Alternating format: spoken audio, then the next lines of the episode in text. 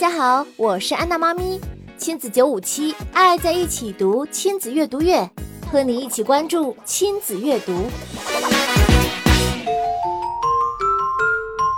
安娜妈咪，邻居小哥哥买的书里都是孩子喜欢的小动物，以为孩子应该很喜欢的，可是孩子却不感兴趣，为什么呢？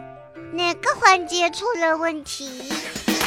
培养孩子的阅读兴趣和习惯，之所以要有方法，就是因为它没有那么容易，而且每个宝宝都是不一样的，所以方法要灵活多变才行。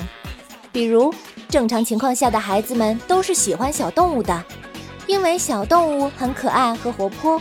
但是如果这个宝宝不喜欢小动物的书籍，可以问询一下这个宝宝的喜好。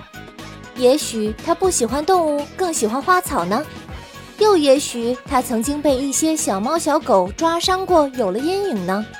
不管是什么原因，从阅读习惯培养的角度来看，如果他不喜欢动物系列的书籍，我们换一个他喜欢的书籍就好啦。重点是要他喜欢书，这才是良好的开端。至于书的内容，我们可以慢慢引导的。